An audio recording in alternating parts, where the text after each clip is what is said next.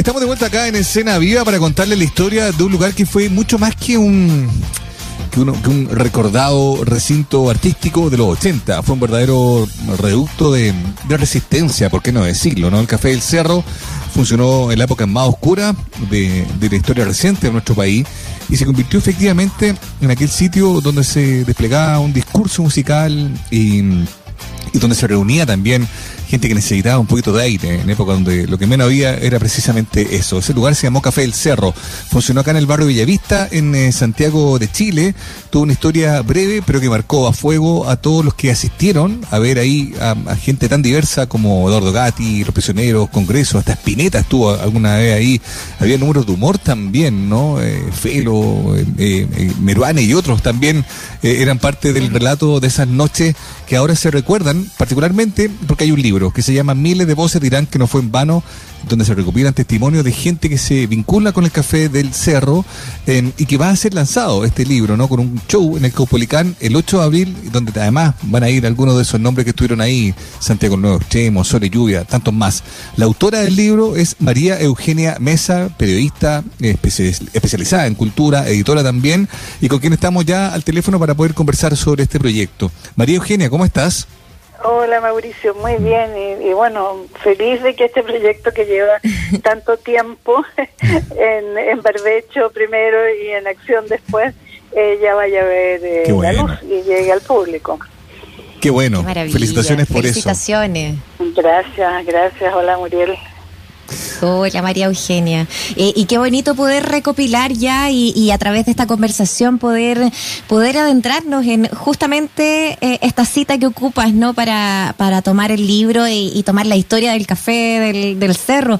Porque efectivamente fueron miles de voces y, cientos de entrevistas y, la pesquisa eh, fue con el material de archivo, por supuesto, pero también con personas vivas que siguen ahí en la memoria. ¿Cómo, cómo, eh, cómo fue para ti también el proceso? Antes de entrar en las historias y en, el anecdotario, ¿cómo fue para ti eh, tomar el desafío y, poder trabajar durante todo este tiempo en torno a la edición del libro? Mira, fue eh, en realidad un, desafío que fue cambiando a lo largo del tiempo, eh, transformándose en algo que de alguna manera se escapó de mis manos. O sea, yo nunca pensé que iba a ser 100 entrevistas, porque un número tan grande que luego cuando ya las tenía, barajarlas y que esto quedara un relato eh, coherente, fue un enorme desafío tiene la, la, virtud, digamos, este trabajo de haberme tomado tanto tiempo en hacerlo, de que pude eh, ahondar mucho en diversos temas y sobre todo en dar la visión real de lo que fue el café, porque la mayor parte de la gente que lo recuerda, lo recuerda con, y hay una frase que se usó mucho en la época, que era la Catedral del Canto Nuevo Mm. Y es cierto, fue la Catedral del Canto Nuevo, pero también fue la Catedral del Jazz, del Jazz Fusión. Hubo desde el mm. comienzo, desde los, los, primeros meses, es decir, desde septiembre del 82 en adelante, una presencia muy importante de los grandes grupos de jazz fusión santiaguinos y no santiaguinos, y también jazz clásico, y, jazz de todos tipos. Luz Eliana, la, famosa cantante de la nueva ola, hizo un recorrido por la historia del jazz en, en cuatro eh, fines de semana, durante dos años distintos, con un público enorme, llenaba. O Roberto Lecaro, él y sus hermanos también mostrando distintos tipos de jazz. Entonces, esa es una parte que la gente, yo creo que mucha gente no conoce del café. Para que hablar del pop, que también estuvo presente. Claro, sí, desde la ley y tantos otros también, las primeras formaciones, qué sé yo, de Kirusa, tantos otros grupos, Fulano era un grupo que también era habitual allá. Hagamos un poquito de, repaso histórico, ¿te parece, María Eugenia? Estamos hablando, para los que no lo saben, Café del Cerro, un local que se abre acá en Santiago en septiembre del 82 y se mantiene vigente hasta el 92, ¿no? Fueron sí, hasta enero del 92, 10 Un periodo, comillas, breve. menos. Claro. No es breve. Eh, eh, pareciera ser breve, pero eh, increíble lo marcador que fue. ¿Por qué? Tratemos de responder esa primera pregunta. Primero, porque fue un local que, a diferencia de todos los otros locales de todo tipo que tenían que ver con música, antes, durante la dictadura y después de la dictadura, funcionaba todos los días. Ahí había programación de lunes a sábado e incluso muchas veces los domingos, porque los recitales solidarios eran el día domingo. Entonces la, la cantidad de espectáculos que hubo, la cantidad de artistas que estuvieron, son más de 500. Eh, en el libro yo, yo hago una recopilación de todos los, eh, los cantantes, los grupos, los cantautores que estuvieron en el café, los actores, porque también hubo teatro, también hubo poesía, mm. hubo danza. Mm. Entonces es un mundo muy amplio el que cubre el café de lo que fue la actividad cultural, la contracultural, mejor dicho, de los años 80. Oye, María Eugenia, y, evidentemente que esa, ese perfil que tenía el Café del Cerro en ese momento eh, lo ponía en riesgo. Yo me acuerdo de la historia también que contaba alguna vez Mario Navarro de, de, atentados que sufrió el, local, intentos de incendio, más de uno, autos que pasaban y tiraban bomba y cosas. Cuéntanos un poco eh, esa parte de, la historia. Claro, mira, hay, hay dos aspectos al respecto, porque uno es lo que sufrió el local mismo, ¿no?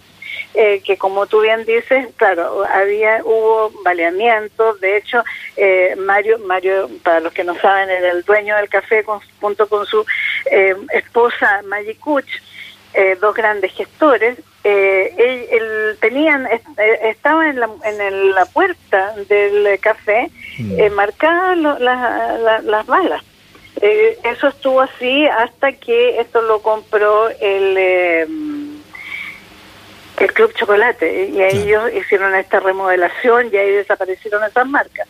Después estuvo, estuvieron estas bombas incendiarias que afectaron tanto el primero como el segundo piso del café. En el segundo piso funcionaban talleres y la bomba afectó al, a lo que era la escuela de, danza espiral de Joan Jara y, mm, Patricio Bunster. Pero también hubo atentados a los artistas que trabajaban en el café a la salida del café.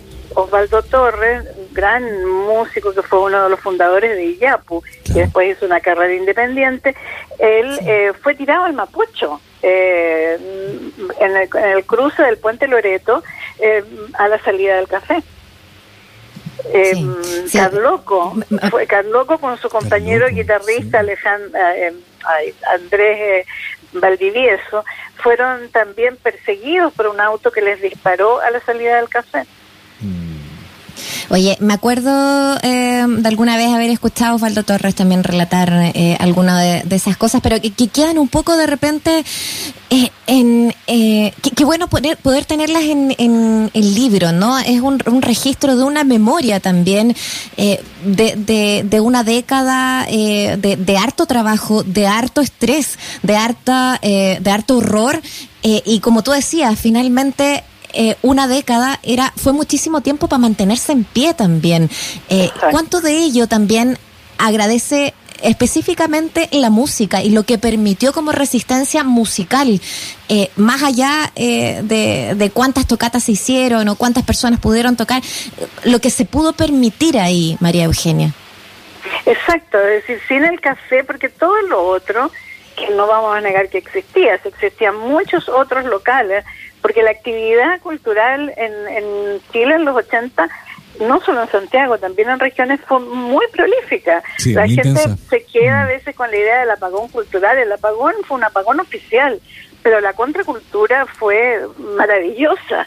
Realmente la capacidad de creación con pocos recursos que había en esa época era impresionante. Pero el café era, era el lugar más profesional que había, porque las peñas eran precarias y, por lo tanto también duraban menos. Eh, en cambio, en el café había una preocupación no solamente por tener un espacio laboral, sino por tener un espacio laboral bien administrado y bien abastecido desde el punto de vista técnico. Había un ingeniero de sonido, la mayor parte del tiempo fue Carlos Díaz, muy recordado por los músicos y recordado para bien, por cierto. Mm. Había buena iluminación, eh, y había un respeto del público hacia quien estaba cantando, pese a que el espacio era tan chico y que eh, en un eh, gesto que yo creo que fue absolutamente inconsciente, no había un escenario como tarima.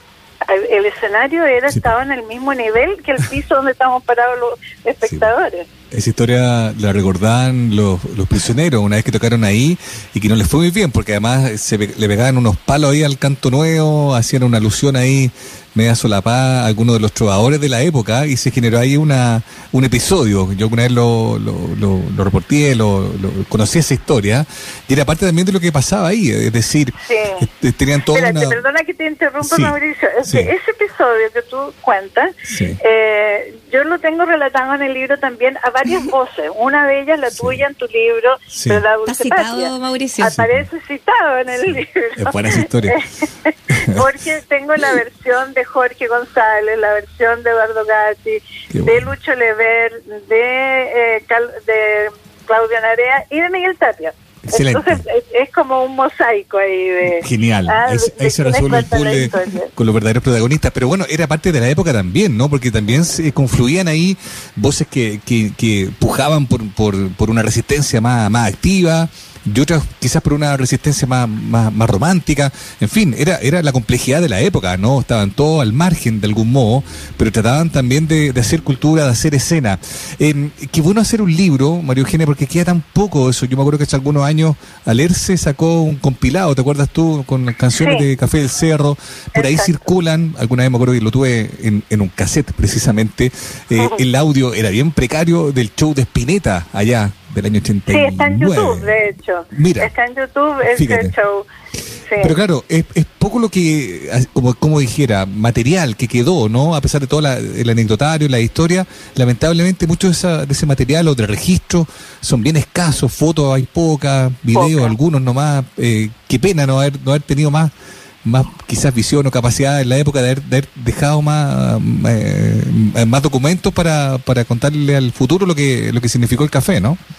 Exacto, aunque igual, bueno, nos costó conseguir fotos, tuvimos mucha ayuda de, de, distintas, eh, de distinto tipo, digamos, ayudas institucionales, como el Archivo Nacional que tiene en su poder el archivo del Fortín Mapocho. Y ellas eh, muy gentilmente nos buscaron las fotos que les pedimos y nos hicieron, eh, nos regalaron, digamos, el uso de las fotos. Eh, por otra parte, compramos otro montón de fotos al archivo de Copesa, pero al margen de que fue una compra, hay una persona que puso mucho amor en ese trabajo.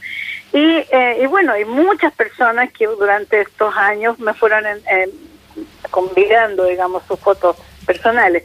Pero claro, como tú dices, hay una ausencia de registro y hay también una ausencia de memoria de lo que fue la cultura en esos años. Y se tiende a pensar de repente, ¿verdad?, que entre eh, la nueva canción chilena y los prisioneros como que no hay nada. Y eso yo creo que es una terrible falta a la verdad, por una parte, y una falta de reconocimiento muy grande al trabajo de tanta gente, desde lo creativo mm. como desde la gestión, como se dice ahora. En esa época nadie hablaba de gestión cultural. Eh, Pero, eh, eh, y, y, yo creo que esa es la otra cosa que a mí me ha gustado mucho hacer este libro, porque confluye en él la memoria y la historia. Eh, lo digo en el prólogo, la, la, memoria falla. Uno a veces tiene recuerdos que resulta que no son ciertos. Un ejemplo, Ángel Parra, chico, digamos, el hijo, eh, me dice cuando lo entrevisto que, bueno, que para los tres no fue importante estar en el café porque actuaron una sola vez yo levanté la bitácora de todos los años y ellos actuaron diez veces en el café. ¿Diez veces? Diez veces. Bueno, y así como otro otro otro gran investigador, que no voy a dar el nombre para que no se sienta avergonzado si que escucha esto, me dijo, claro, pero era un local chico donde cabían pocas personas, así que, por ejemplo, los prisioneros no actuaron nunca ahí. No, pues estuvieron. Bueno, es que, es, que, eso es lo bueno de tu pega, po, María Eugenia, porque, claro, un lugar así es mitológico, tiene, tiene esa cosa, ¿no? Y, mm, pero bueno, tú lo, lo, dejas súper claro con todas las entrevistas que hiciste y con toda esa bitácora, como dices tú, de, de, los artistas que pasaron por ahí. Hubo también, no solo música, sino que tú decías, humor, teatro. Cuéntanos un poco de esa cara, quizás aún más desconocida del, del café. Claro, mira, el, el teatro, hay teatro en, el café en realidad desde la prehistoria del café, que es el Café Ulm, ¿verdad? Ahí, eh, se presentaron dos grupos em, emblemáticos de los años, uno de los años 70, que igual hicieron algo un poco en los 80, pero muy poco, y el otro emblemático directamente ya de los tiempos de la dictadura. Uno es el Aleph y el otro es el Teatro del Teniente Bello, el Grupo Teniente Bello. Ellos estuvieron en el eh, presencia en el ULM. Y em, en el Café del Cerro hay un momento en que hay una presentación que es la que abre las puertas al teatro ahí, eh, que es un cruce entre, entre teatro y poesía, que es un unipersonal de un actor chileno avecindado en Buenos Aires, bastante famoso en Argentina, que era Franklin Caicedo. Y él viene como por tercera vez a Chile, porque pasó muchos años que él no vino, más allá del golpe, porque él se fue mucho antes del golpe. Eh, y él presenta ahí un trabajo que él había eh, puesto ya en, en, tabla en Buenos Aires sobre Confieso que he vivido de Pablo Neruda. Y él entonces va entre contando anécdotas del libro de Neruda y recitando sus poemas. Y eso fue cautivante.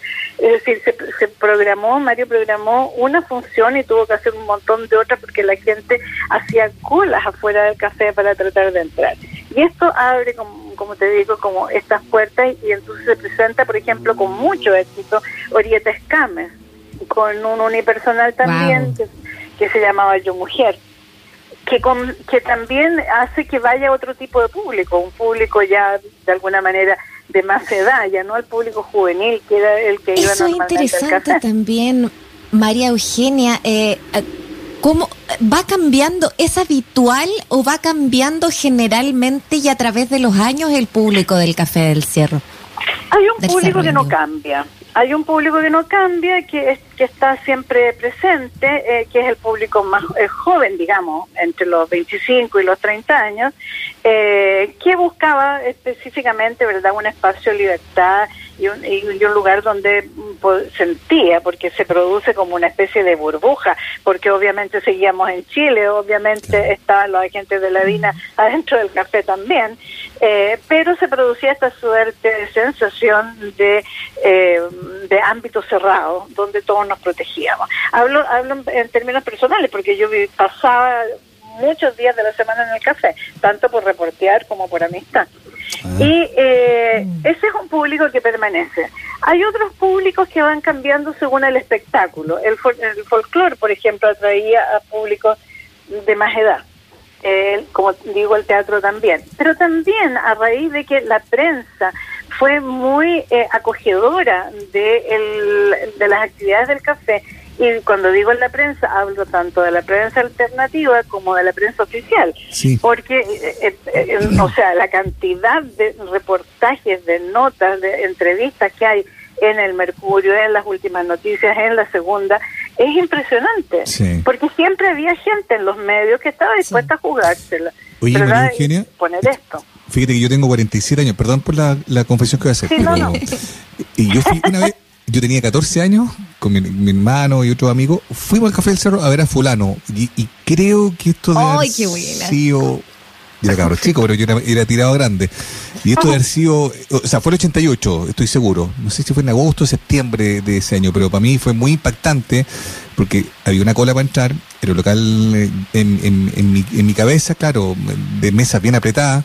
Me acuerdo que estaban todos los afiches pegados en la muralla. No sé si tú lo recuerdas igual. ¿no? Pero por supuesto. Claro, y, y ahí vimos a Fulano, me acuerdo esa esta cosa también de ver a la, a la banda como a la altura de, de, ti, de ti mismo y, y, de la separación de las mesas más cercanas al escenario, era prácticamente nada, qué sé, qué sé yo, un metro, digamos, está ahí. En ese caso, la al, al lado, era como era como como como una, ir a ver a unos amigos en la casa a tocar. Y yo creo que quizás esa, eso eso eso también daba algo especial, ¿no? Eso de estar de estar viendo como un espectáculo con distancia, era una cosa, estábamos todos juntos en el fondo, todos músicos y público juntos eh, celebrando la, eh, eh, la música, pero también lo que significaba. Y yo creo yo recuerdo de niño haber sentido eso, ¿ah? como no estamos haciendo algo prohibido, ¿no? Pero estamos confluyendo en algo que es especial y que nos identifica a esa gente, a, nosotros que estamos ahí. Y, una eso, cofradía. De eso, claro, eso, esa sensación de cofradía en época de dictadura, por Dios que era necesaria y, y, por Dios que era simbólica también, ¿no? Exacto, era y de agradecer. bueno, como, para terminar la idea de los cambios del público, a propósito de, las apariciones en la prensa, empieza a ir otro tipo de público. Un público con más dinero y un público no necesariamente de oposición a la dictadura. Eh, pero que se va quedando y, tal vez ese público eh, fue em, haciendo conciencia en su cabeza de lo que pasaba en Chile. Porque era un público que igual volvía, no era que vinieran una sola vez. Entonces es bien interesante también desde ese punto de vista. Y a propósito de lo que tú dices de la cercanía física, eh, eh, yo, yo pedí en algún minuto a través de la página de Facebook que la gente nos contara historias, que están todas en el libro. Eh, y hay una niña que cuenta que ella fue muy chica, niñita, al café porque el café era bien familiar. Mm. Eh, y que estaban en la, en la mesa y al lado a ver a Congreso, ¿no? En la mesa al lado del Congreso, y ella se quedó dormida. Y entonces Pancho Santos le hizo cariño en la cabeza la despertó. Una mira buena. No, yo, yo tuve que chamullar la edad, porque igual nos preguntaban la edad. Yo dije que tenía más edad en esa época. Y como andaba con otros cabros más grandes, pasé piola. Pero bueno. que había momentos en mm. que se ponían complicados con el tema de la edad, porque eh, por el tema de la ley de alcoholes. Porque claro, el, café, por supuesto, tenía autorización. ¿Sí? Sí, sí, sí, no, sí, era por eso. Y yo ahí tuve que, yo ahí metí el chamullo en realidad. Y mi, y nomás me apañaron y entramos. Pero qué lindo haber parte de esa historia. Desde ya te digo, María Eugenia, que, quiero saber dónde está el libro porque lo quiero ir a comprar. Todavía no lo puedes ir a comprar. El ah, libro va a estar a la venta a partir del 8 de abril. Ese recital en que tú Vamos a tener que ir al concierto. Ah, no, sí, sí van a tener que ir al concierto. vamos a tener que ir ahí a comprar el libro y escuchar todo. Oye, ya para cerrar, ¿quiénes van a estar en, en el concierto? Cuéntanos. Son 11 entre grupos mm, y, cantantes solistas, digamos. Va a estar Congreso, va a estar Sol y Lluvia, Chuenquinilo, que eh, de repente me alguien me dice, pero ¿cómo Chuenquinilo si Chuenque no está? Es que Chuenquinilo va a ser siempre Chuenquinilo. Y ellos hacen esta cosa maravillosa, además, eh, con la canción Entre el Nicho y la Cesárea, ¿verdad? En que eh, ponen una un video atrás eh, con Nelson cantando, entonces es como si Nelson estuviera eh, ahí mismo presente. Eh, así es que mm, eso es muy impactante también. Va a estar Aracpacha, que fue un grupo muy importante para el café, porque protagonizaron grandes noches de fiesta, se hacían unos, ellos hacían tambo, ¿no? Esta fiesta aymara, y la gente bailaba con ellos, era una, una, una manera catártica, así, de sacar para afuera cosas. Eh, va a estar la Carmen Prieto con sus boleros, la Cecilia Chanique con su hermosa voz, Claudio Narea solo en, representación tanto de los prisioneros como de profetas y frenéticos, eh, Eduardo Gatti. Eh, Eduardo fue el cantautor que más se presentó en el café, 151 noches él estuvo en el café. Era la superestrella del café, sí. Era la superestrella del café. Eh, Lucho Lever en representación de Santiago el Pipo Guzmán, que era la otra gran estrella del café, porque el Pipo era la estrella en el trasnoche. Sí. Él también fue el que estuvo más veces en el café, eh, junto con Felo o sin Felo. Felo lamentablemente no, no, no es de la partida porque está un poco enfermo. Eh, y por lo mm. tanto, de, humor va a estar Ricardo Meruane, porque el otro que hubiera podido estar, que estuvo mucho también, que es el Falta Meléndez, él está en España. Y me falta Sol y Lluvia, sí, me que, creo que ya lo había dicho. Es, son, e, esa es la, la, plantilla del, recital que va a ser realmente apoteósico. Yo creo que hace mucho tiempo, más allá de la pandemia, mucho tiempo que en Chile no había un recital de figuras chilenas de esta envergadura. Así que yo me siento, no, se pueden imaginar, honrada de que el libro se vaya a lanzar con este marco pero más que merecido, o sea, todas estas páginas, todas estas historias, estas más de 100 entrevistas eh, y el registro que hiciste ahí, eh, el darle un hilo también conductor a esta historia, sin duda eh, es para algo de esta magnitud, también celebrando lo que fue la vida y la historia del café del cerro, esos 10 años, y, y, como comentábamos, obviamente ya han pasado eh, 40 años de, de- desde ese momento en que abre también eh, puertas y, cómo no, eh, poder darle vida a través de estas páginas.